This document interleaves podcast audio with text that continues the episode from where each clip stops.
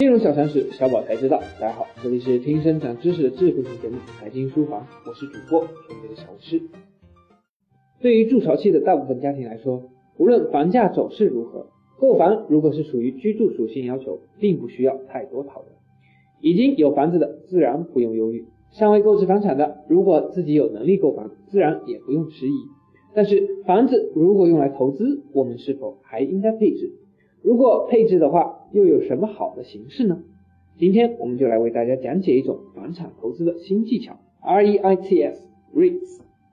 无论是从政策层面还是市场层面，大多数人已经意识到，现今的楼市已经不适合做房地产直接投资，简单的买房卖房赚取差价的模式已经走到了尽头。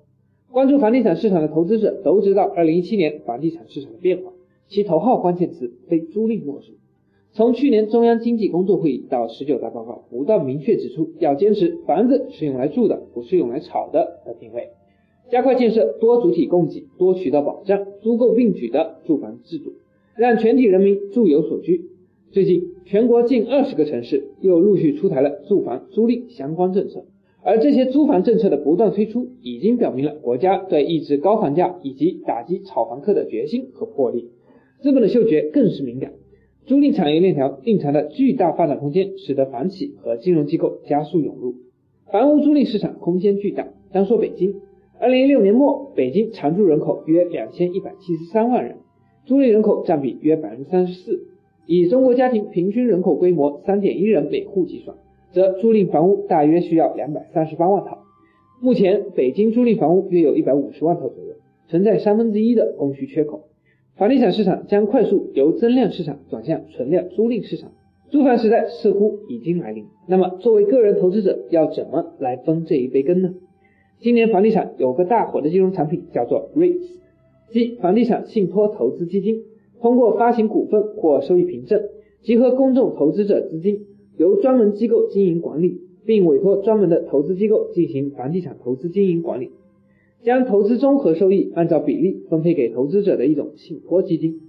房地产信托投资基金通过集中投资于可带来收入的房地产项目，例如购物中心、写字楼、酒店以及服务式住宅，以租金收入和房地产升值为投资者提供定期收入。股东除获得出租不动产所产生的派息外，权益性 REITs 的股东还可以获得资产升值所带来的回报。从本质上讲，REITs 是一种信托投资基金。它通过组合投资和专家理财实现了大众化投资，降低了投资门槛，并在一定免税的政策下可以免交企业所得税。REITs 也类似于一个产业公司，它通过对现存房地产的获取和经营来获利，提高了房地产资产的流动性和变现能力，因此它是一种证券化的产业投资基金。根据组织结构，REITs 可以划分为公司型和契约型。在公司制的 REITs 模式下，投资者通过认购股票成为公司的股东，间接持有了物业资产的股份。公司将投资收益以股利的方式分配给投资者。美国的 REITs 多采用公司制的模式。契约型 REITs 是指在委托人与受托人缔结以房地产投资为标的的信托契约的基础上，将该契约的受益权加以分割，使投资人取得表示这种权利的受益凭证。了解了 REITs 的基本概念后，我们再来看一下它具有哪些优势及特点。第一，分散风险。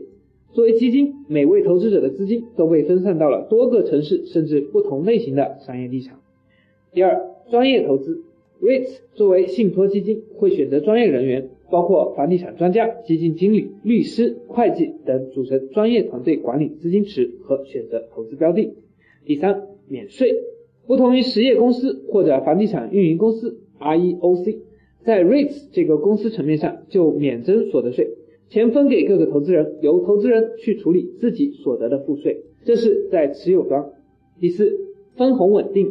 近十年以来，全球 REITs 的总收益率均值为百分之四点九，较之其他综合指数更高，并且即使在总收益率的波动较大的情况下，分红仍然比较稳定。